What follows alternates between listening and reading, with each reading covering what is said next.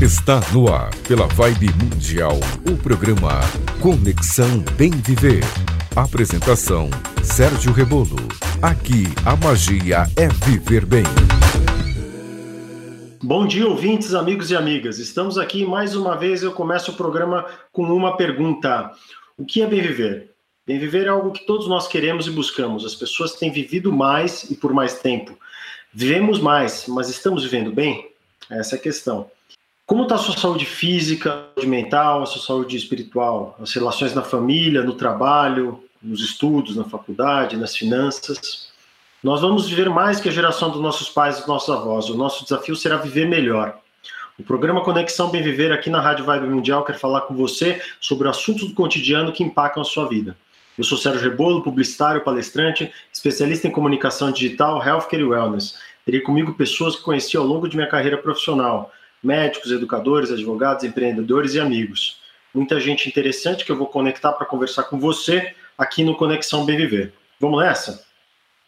Quem está com a gente aqui hoje é o Felipe Mungabeiro, nosso comunicólogo especializado na produção de áudio, incluindo a gravação, mixagem, pós-produção de áudio e produção dos podcasts, que são muito necessários para a comunicação das empresas e para a informação das pessoas. Bom dia, Felipe. Bom dia, Sérgio. Bom dia, queridos ouvintes do Conexão Bem Viver. O convidado de hoje é o Dr. Paulo Bassan. Ele é médico, cirurgião pediátrico e é muito conhecido por ser atuante muito engajado em diversos temas da bela cidade de São José do Rio Preto. Temas, problemas, desafios de uma cidade com tamanho e a importância de Rio Preto. Bom dia, Dr. Paulo Bassan. Bom dia, Serginho. Bom dia, Felipe. Bom dia a todos os ouvintes. Aqui é o Paulo Bassan falando com vocês.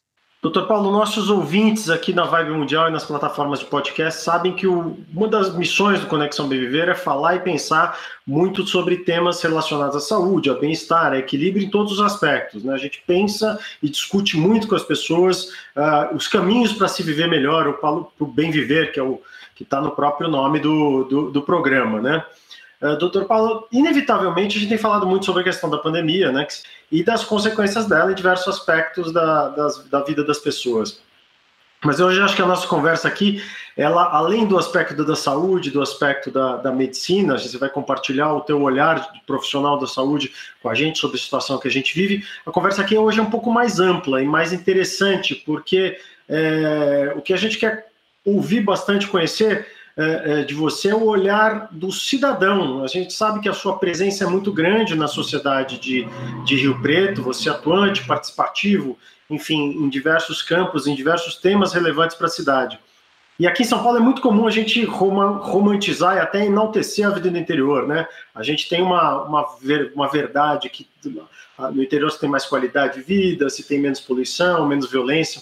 Eu gostaria que você contasse um pouco para o nosso ouvinte, já fazendo uma pergunta meio dois em um, a tua visão sobre esse momento de mundo que a gente vive e também contasse um pouquinho como está a vida do cidadão de São José do Rio Preto e do interior em geral nesse ano tão conturbado. É, realmente, é, nós estamos vivendo uma coisa nova, uma, uma pandemia. É, eu não me lembro de ter vivido nada parecido. A gente vai na história da medicina, a gente vê que já houveram outras outras pandemias né, desse nível, né, de impacto em todos os aspectos, né, de saúde, sociais, econômicos, etc. É, e nós sentimos igual o pessoal de São Paulo, capital, sentiu dois meses na nossa frente, nós estamos sentindo agora os impactos. Né? Parece que a, a, pandemia chegou aqui com um grande impacto de um mês para cá. Então, nós estamos dois meses aí de defasagem é uma característica. Esse vírus é um vírus novo, a gente conhece muito pouco sobre ele, ele se alastra é, sem um, uma, um cronograma esperado, é uma coisa inesperada, né? Porque apesar dos cinco, seis voos diários com São Paulo, a gente está muito próximo, estamos a 440 quilômetros de São Paulo, mas tem cinco, seis voos diários e uma um trânsito de pessoas constante entre São Paulo, capital, e São José do Rio Preto. E a gente esperava que esse vírus chegasse aqui antes. E agora é que ele assumiu proporções realmente assustadoras. No início transformou, modificou muito a vida da gente, mas uma vida muito tranquila, que você falou. É, a vida no interior, quando você mora em uma cidade que tem, que tem um bom recurso em saúde, recurso, bons recursos culturais, onde você tem uma qualidade de vida e cultura é, de bom nível, é gostoso viver, realmente, né? É, e Rio Preto já não é mais aquela cidade bucólica do interior que, que você senta na pracinha e tal, ela já só que né, com a evolução da economia, do tamanho da cidade, nós tivemos alguns problemas de acessibilidade, o trânsito ficou horrível, é, começamos a ter problemas de desemprego, é, mas temos uma saúde muito boa e uma rede de ensino até razoável para o tamanho da cidade. Então, é uma cidade do interior de boa, uma boa qualidade, tem um IDH muito bom, né? É um PIB também bem razoável. Nós estamos entre as 60 cidades com o maior PIB do Brasil. Então, é, isso aí gera qualidade de vida, realmente, né? E a gente tem realmente uma qualidade de vida boa aqui. É, sem a loucura de São Paulo, que é ficar duas horas no trânsito, três horas no trânsito, né? É, talvez a, a, a Covid-19 ensine mais aos grandes centros urbanos, né? que ela é uma pandemia que se originou em grandes conglomerados com alta densidade populacional, talvez ela ensine mais aos grandes centros urbanos do que as pequenas cidades.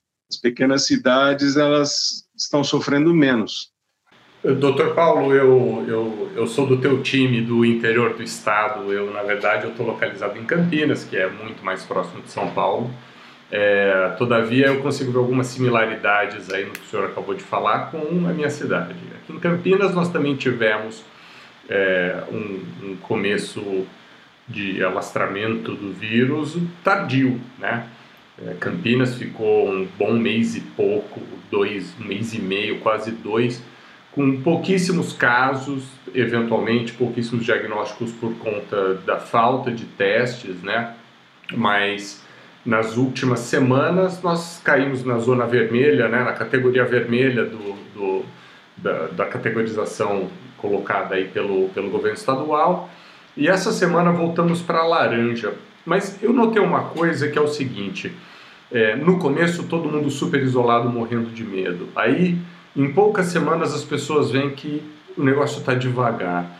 E aí elas começam a afrouxar, relaxar esse isolamento e aí o vírus dá um, dá um pulo, né? A contaminação dá um pulo, a, a curva acelera rapidamente. É, o senhor acredita que essa tática de retardar é, as contaminações para se colocar uma estrutura melhor de atendimento ao cidadão, que aconteceu, é, acho que aconteceu na maioria das cidades menores, né, aqui para o interior, é, não Campinas e, e Rio Preto sejam pequenas, mas aconteceu desse, dessa forma. Você acha que elas foram eficazes para preparar o aparato público de saúde para receber as pessoas eventualmente contaminadas? Então, é, é, as medidas, bom, no início, é, no início da pandemia, as autoridades sanitárias é, entenderam que o estado inteiro deveria fechar no momento que São Paulo começou a atingir é, níveis preocupantes, né, de internação e de, de contaminação. Então, as autoridades entenderam que o estado inteiro deveria ser fechado. É, todas as ferramentas de isolamento, desde o isolamento vertical, todas, todas as ferramentas de isolamento social usadas na medicina sanitária, elas têm uma base secular de uso, né? O lockdown tem uma base secular, né? É, antigamente só se controlava, imagina, quando não tinha vacina, só se controlava é, uma, uma, pandemia com isolamento ou a morte de todo mundo, né? Sobravam os fortes, né? Ou se isolavam. Quem se isolasse, fosse forte, ia sobreviver, senão ia morrer, tá? Hoje a gente se isola, a gente usa essa ferramenta de isolamento, a gente sabe que ela tem um momento para ser introduzida e um momento para ser retirada, porque a nossa economia é muito dinâmica. Você não pode travar uma economia é, por um tempo indeterminado. E a gente não sabe quando vamos ter a vacina. Essa é a grande verdade. É, uma vacina que saia com menos de um ano e meio, dois anos, após o início da epidemia, ela não é confiável porque o tempo que a gente usa, que a gente precisa, os pesquisadores precisam para desenvolver uma vacina é de 18 meses a 24 meses. Menos que isso aí não é confiável, uma vacina que a gente tem que olhar com desconfiança. Ou já sabiam disso antes de falar para a gente. Então, alguma coisa está acontecendo nessa história aí. Tá? Enfim, voltando à ferramenta de isolamento social, é uma ferramenta utilizada em medicina sanitária que tem hora para entrar e hora para sair, para não aniquilar a economia da, da localidade do, ou do, do país ou do estado, que quer que seja, tá? É, tem que ser usada com parcimônia e de maneira inteligente. É, o, as autoridades sanitárias perceberam isso algum tempo depois de fechar o estado inteiro, eles perceberam que não estava tendo eficiência. Aqui em, Rio, aqui em Rio Preto, nós nunca atingimos 50% de isolamento social, nunca, em nenhum momento. Tá? Talvez em algum feriado, dois ou três dias, mas não mais que isso.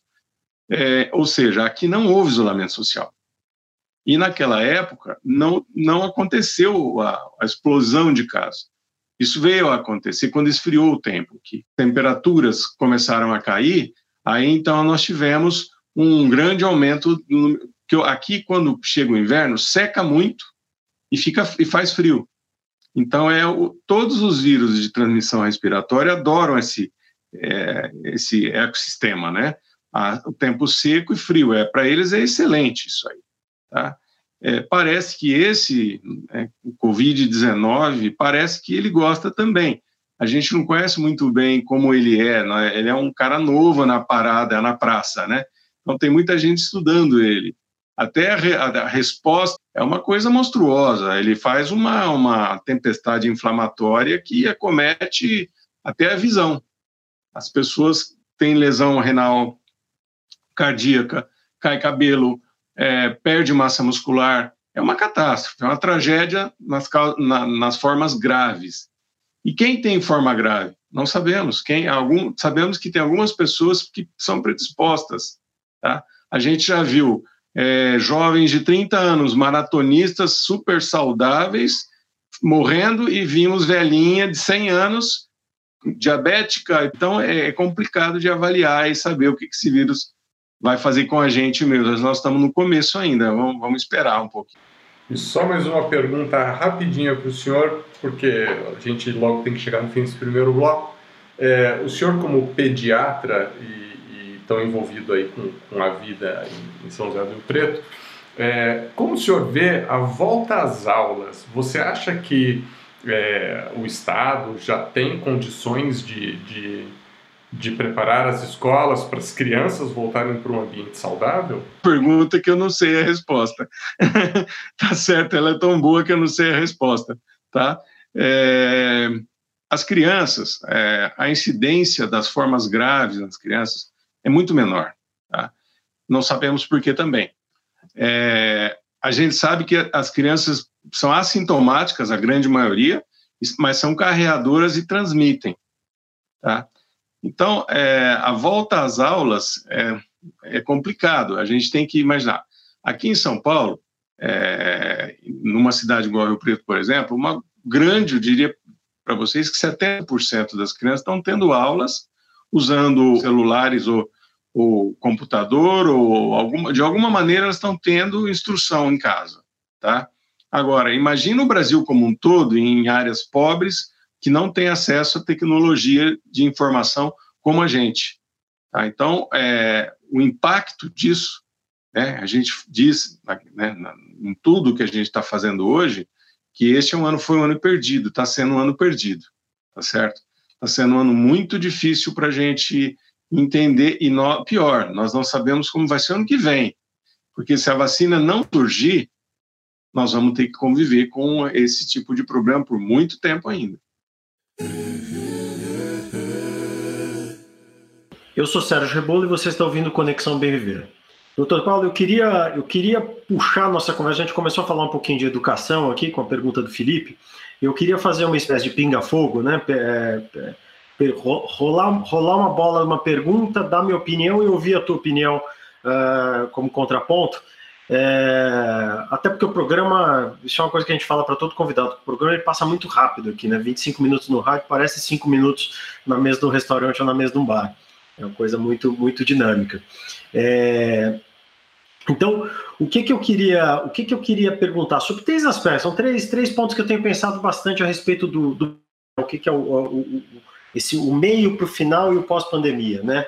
Primeiro deles, educação. A gente falou assim, primeiro dessa questão da desigualdade social, como como você bem colocou, a desigualdade social tem gente que tem mais acesso, tem gente que tem menos, mas há um outro aspecto, uh, que é o aspecto da, da uh, como eu posso dizer, da, da, da, sociabilidade, né? Então, quer dizer, a criança, quando ela entra na escola, em especial na primeira infância, ela também, ela não vai só adquirir conteúdo, né? Só ela, ela ali ela aprende a se sociabilizar, ela, ela desenvolve laços de amizade, desenvolve, vamos dizer, se empatia fosse um músculo, era hora, é hora que ela desenvolve essa musculatura, né? Então esse esse é um negócio que no médio e longo prazo, eu não sei, às vezes me aflige, eu não sei se isso aí não a gente não vai ter não vai ter uma, uma perda que não sei como a gente pode recuperar depois. É... E a segunda coisa é eu percebo, por exemplo, nós três aqui estamos gravando esse programa em três cidades diferentes. Eu em São Paulo, Felipe em Campinas e você aí em, em São José do Rio Preto. É, nós já temos nossas vidas, nossas carreiras constituídas, já temos disciplina para fazer isso, marcar um horário, etc. A disciplina também se aprende, né? A, a, a, rotina também se aprende na escola. Então, em alguns momentos eu tenho uma certa dúvida, apesar dos, de, de, de parte da população ter acesso aos recursos tecnológicos, se, se a gente consegue ter essa disciplina do hábito, que é uma, algo que a, que a escola dá. Eu queria ter a, a sua visão, doutor Paulo, sobre uh, como, vai ser, como vai ser o futuro desses jovens que tiveram esse solavanco aí na vida acadêmica dele, nesse ano, deles nesse ano de 2020. Nós já passamos é, coisas assim. Muito antigamente, provavelmente na época dos nossos avós, eles eram educados em casa. Quem ensinava o filho a ler, escrever, a mãe ou o pai, o que soubesse, ou a vizinha, tá? E a sociabilização, como eles moravam duas, três casas, uma ao lado da outra, é, também era pequena. Quer dizer, na verdade, nós não estamos vendo uma coisa nova, nós estamos repetindo uma coisa que já aconteceu por outras razões, por outras causas, tá? É... Em relação à criança, a sociabilização, esse um ano, se for esse um ano perdido, ela vai o, o, cérebro, o desenvolvimento intelectual, o cérebro da criança, ele é muito elástico, ele tem uma capacidade de, de se adaptar e de, de crescer é, em circunstâncias até difíceis de imaginar, tá? Eu acho que vai depender muito da duração que nós estamos vivendo, né? É, já jogaram, né? O, como será o novo normal? Isso é um bordão, né? Não, não vai existir um novo normal. Existe o normal. Tá? A, a nossa sociedade está em transformação constante.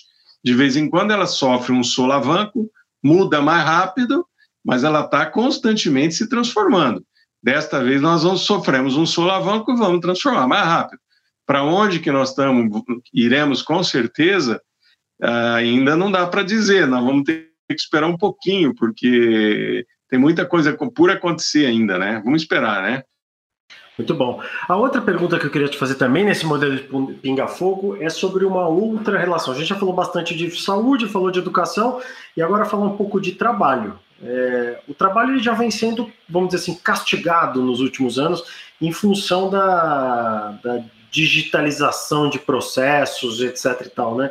A revolução industrial ela teve muito baseada na Muitas vezes o trabalhador ele parava uma fábrica e com isso ele conseguia aumento, ele conseguia subir. Isso aconteceu ali na Inglaterra no século no século 18, 19. Só que de repente a partir do momento que o trabalhador ele vai sendo pouco a pouco em determinadas funções substituído pelo pelo robô, pelas pela inteligência artificial, pelas atividades automatizadas, ele perde poder de barganha, ele perde força nessa história, né? Quem fala muito nisso é aquele aquele historiador o Harari, né, que tem alguns best-sellers aí vendidos aí no mercado, como o Homo né? É, como que o senhor como está essa situação aí em Rio Preto e qual, qual, o que, que o senhor acha que são os caminhos para a recuperação do emprego e do trabalho a partir de, desse, desse fim de 2020 e depois no ano de 2021? É, aqui em Rio Preto, uma cidade muito parecida com Campinas, é, a 50 anos atrás, né? É, nós vivemos basicamente de, na área, da área de serviços, né? 80% do nosso PIB do, do nosso movimento vai para vem da área de serviço. É, por incrível que pareça, o, o agro aqui ele não chega a 5% do PIB e a indústria é em torno de 15% do PIB, tá certo? A grande maioria é, vem do setor terciário mesmo, tá? Sendo que do total disso aí, em torno de 20% está diretamente da área médica, da área de saúde é, e é, negócios que giram paralelamente a, aos hospitais e clínicas, tá certo? É, Rio Preto vai sentir muito, já está sentindo muito. É, muitos restaurantes, é, comércio regional estão fechando e a gente sabe que 25, 30% deles não vão abrir mais. Isso vai dar um desemprego muito interessante, muito complicado.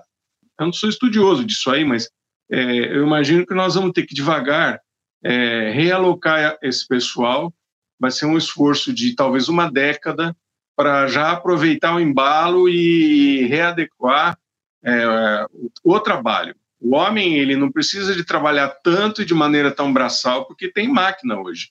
Mas para isso acontecer, para ele poder trabalhar de uma maneira mais intelectual e, e menor, um volume menor, ele tem que ter um sistema educacional que o prepare para isso. Então, nós temos que sofrer uma revolução educacional mesmo, não é?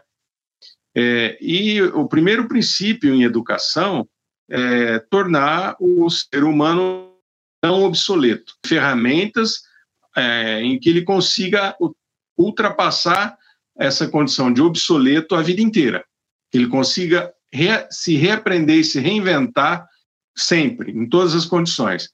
Então, nós temos que ter um sistema de educacional que forme o cidadão, ensine o cidadão a se reinventar em momentos onde ele tem que mudar de emprego, onde ele tem que. O cara é advogado, mas tem uma grande aptidão para gestor. Então, ele vai acabar é, indo exercer a advocacia, não vai exercer o direito, vai, vai ser o gestor.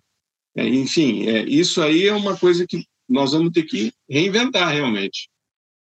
Muito bom. E o Mangá, você sabe que Rio Preto também é conhecida como pela cultura, né? Uma cidade tem uma, uma, um volume de eventos muito grande, tem uma vida cultural muito, muito, muito agitada, muito quente. E a gente tem aqui no, no, no Conexão Bever um quadro que fala justamente de cultura. Qual a dica que você trouxe para a gente no, no Te Dedica de hoje, Felipe? Te Dedica. As melhores dicas de arte, cultura e lazer. Vamos lá, Sérgio. A dica de hoje vai para a literatura, mas nada muito clássico. Muito pelo contrário, é um livro super atual, com 50 textos de pessoas bastante conhecidas, como o técnico de vôlei Bernardinho, o comediante Marcelo Adnet, a atriz Fernanda Torres, além de outras pessoas como Fernando Henrique Cardoso, Pedro Bial, Fernando Gabeira, enfim, muita gente interessante. Esse livro se chama O Mundo Pós-Pandemia, organizado pelo advogado José Roberto de Castro Neves e traz a visão de profissionais de diversas áreas sobre o futuro pós-pandemia da Covid-19. Os assuntos estão relacionados à arte, humor, economia, justiça e, segundo a editora Nova Fronteira, são personalidades reunidas para inspirar novos debates e ajudar a repensar valores, auxiliar em tomadas de decisões que serão definitivas. Como diz o autor na introdução, as perspectivas do nosso futuro dependem muito das decisões que tomaremos agora. Nada melhor do que hoje para estarmos bem informados sobre tudo o que está acontecendo, para termos clareza nas decisões importantes que tomaremos em breve relacionadas ao futuro do nosso país, não é? Resumindo, o livro se chama O Mundo Pós-Pandemia, do escritor e advogado José Roberto de Castro Neves, pela editora Nova Fronteira. O link para o livro está aqui nas notas deste episódio de podcast. Se você está ouvindo na rádio, confere lá no podcast Conexão Bem Viver. Clique lá, boa leitura. De volta contigo, Sérgio. Bom, pessoal, a conversa com o Dr. Paulo Bassan foi ótima, mas o programa passa rápido a gente já está bem perto do final. Os papos continuam nos canais de podcast, como o Manga falou, e eu quero que vocês sigam a gente lá, escutem o, a continuidade dessa conversa que vai continuar muito boa. Para passar a régua sobre tudo que a gente falou hoje, eu chamo o Resumo Minuto. Resumo Minuto. Hoje falamos com o Dr. Paulo Bassan sobre saúde, educação, emprego e qualidade de vida, itens essenciais para o bem viver de todos nós. O Te Dedica com Felipe Mangabeira trouxe a dica do livro O Mundo Pós-Pandemia. Eu queria agradecer a presença do Dr. Paulo e pedir que ele deixe um contato, quer dizer, as pessoas que quiserem encontrá-lo, seja na clínica, ou seja para saber mais sobre suas ideias a respeito de trabalho, de emprego, de educação, onde elas podem, em algum, algum canal digital, onde elas podem encontrar mais informação sobre o, sobre o seu trabalho, Dr. Paulo? É, obrigado, pessoal. Obrigado ao Sérgio, obrigado, Felipe, pela oportunidade de estar aqui com vocês, batendo um papo hoje à tarde, hoje durante o dia. Tá? É, as pessoas que quiserem continuar um papo comigo poderão é, entrar no meu Face ou no, no né, Paulo Bassan, né, é, que vocês vão ter é, essa, essa possibilidade da gente bater um papo sobre os temas aqui hoje discutidos, né? Obrigado, doutor Paulo. Eu sou o Sérgio Rebolo e esse foi o Conexão Bem Ver aqui na Rádio Vibe Mundial 95,7 FM. Na rádio por hoje é só, mas essa conversa não termina por aqui. Continue o nosso podcast com mais conteúdo para você que quer mais informação sobre como viver bem. Nós estamos no Spotify, no Deezer, no Google Podcasts no Apple Podcasts. Siga a gente nessas plataformas e também no Instagram, arroba Conexão Bem Viver, arroba Vibe Mundial. Um grande abraço a todos os ouvintes. Espero ter você de novo com a gente na próxima segunda na Vibe Mundial 95,7 FM. Conexão Bem Viver, a magia aqui é viver bem.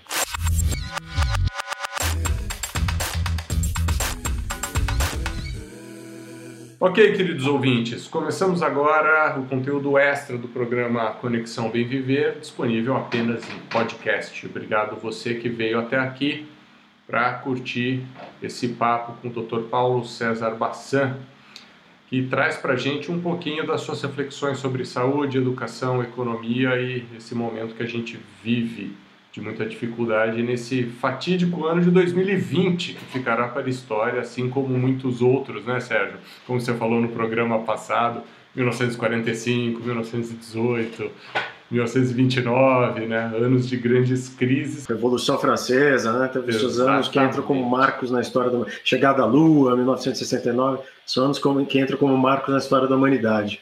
Mas é anos de virada, né? Tem o eu estava conversando com um amigo meu, ele me disse que você precisa ler dois livros na vida. Se você ler dois livros, você já tem. Todos os outros derivam desse, que é o, a Bíblia, que a Bíblia é um grande, independente da, da religião da pessoa, um grande apanhado de, de histórias, questões de comportamento, enfim, você consegue ter embasamento para tudo.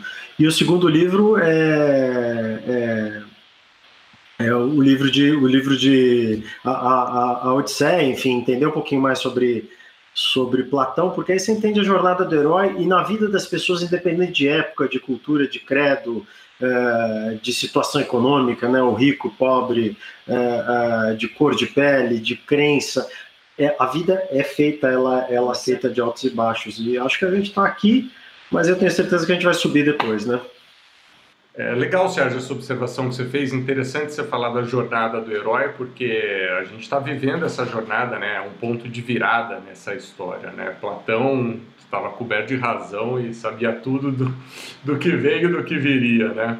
E aí eu tenho uma pergunta para o doutor César, doutor Paulo, perdão, é, relacionada a exatamente isso, né? Os heróis brasileiros agora vão ter que se adequar a esse novo modelo de vida aí, que onde você tem serviços sofrendo muito, restaurantes, bares, que é um, uma parcela grande de serviços prestados à população é, sofrendo, amargando. E muitas vezes o Estado não tem, não tem um, modelo educacional que prepara as pessoas para essa nova forma de trabalhar que a gente chegou a comentar no, no, no programa ainda na rádio, de trabalho remoto, de estarmos em casa, cada um numa cidade, prestando serviços que tem um nível assim de preparo do prestador de serviço um pouco maior do que, vamos dizer, a maior parte da população, né? Então, como o senhor enxerga que o Estado esteja se preparando para pensar na economia daqui 5, 10 anos, preparando os cidadãos para esse modelo onde as pessoas estão mais isoladas, mais distantes e tendo que desenvolver é, uh, serviços, produtos, é, trabalhos que demandem menos braçal e mais intelectual, portanto, uma pessoa, um cidadão mais bem formado.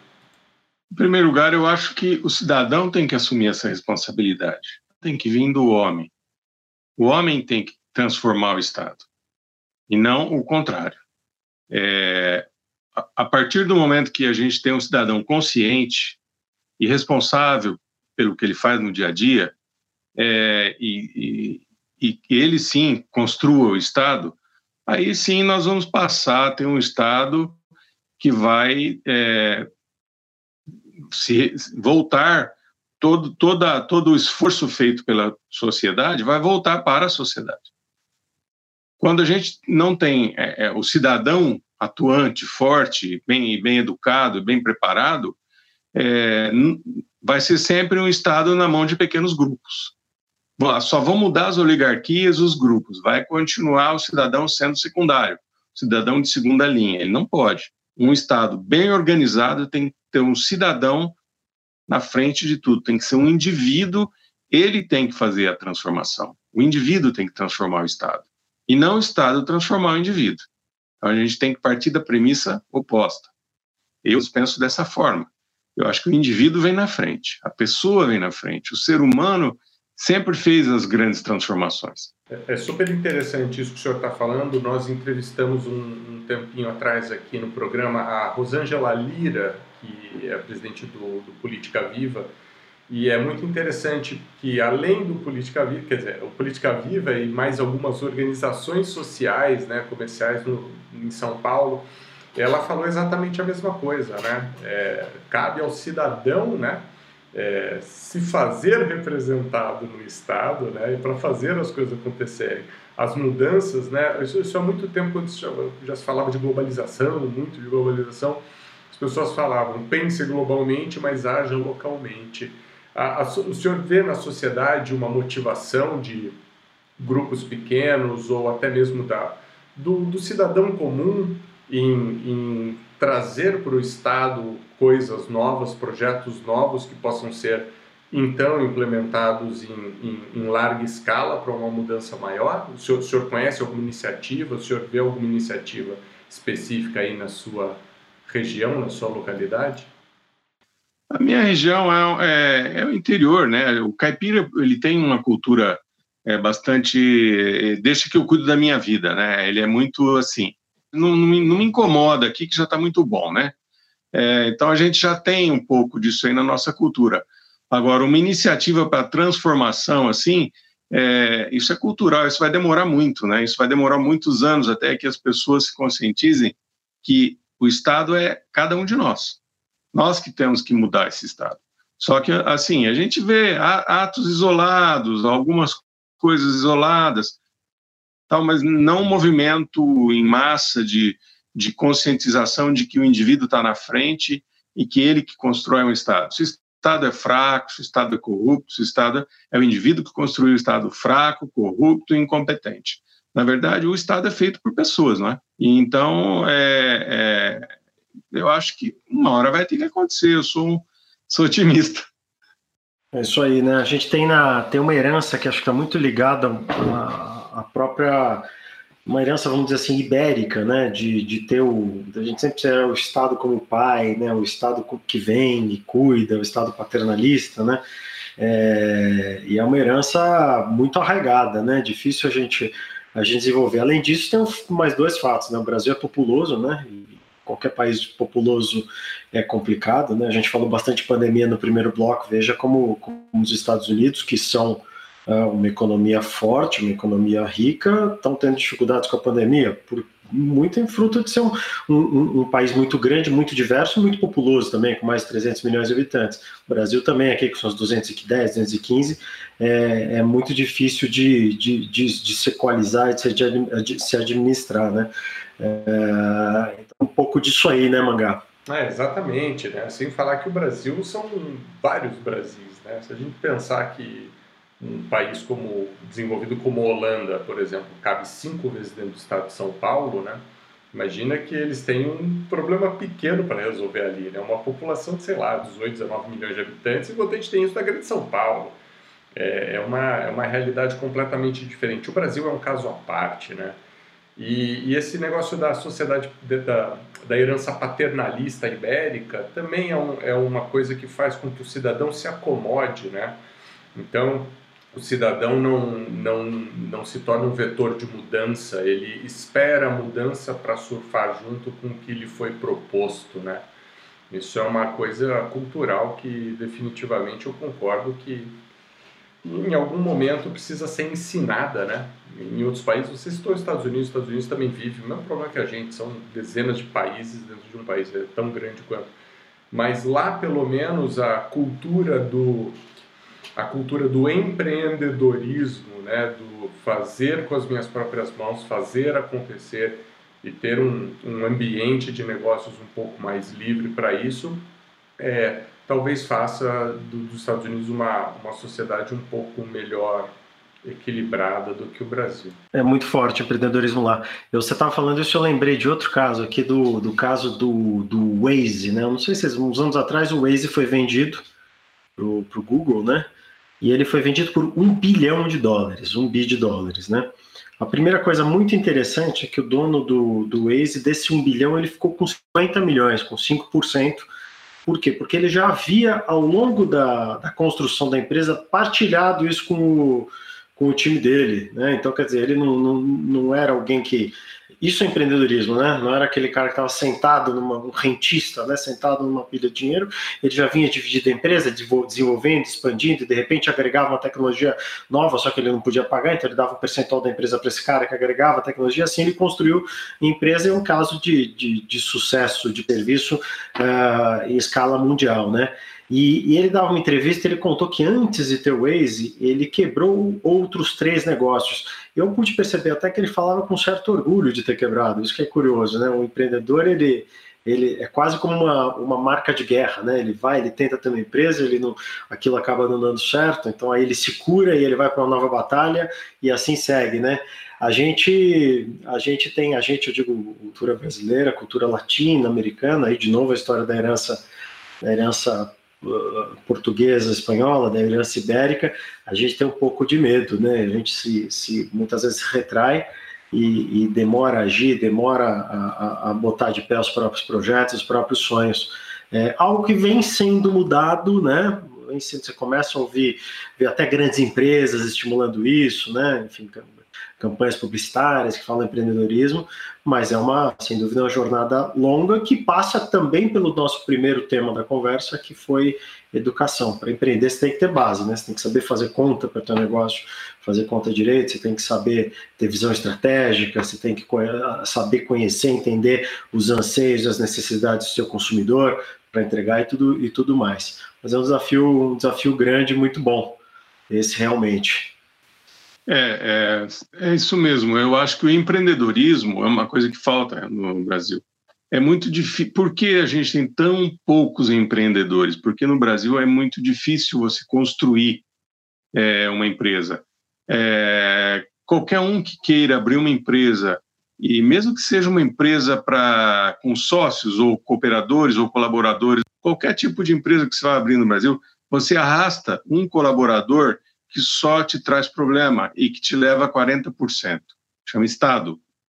O nosso Estado é caro, ineficiente e atrapalha, é um peso. Então é muito difícil você construir algo, sendo que você tem que dar 40% do que você faz para alguém que não te ajuda nada.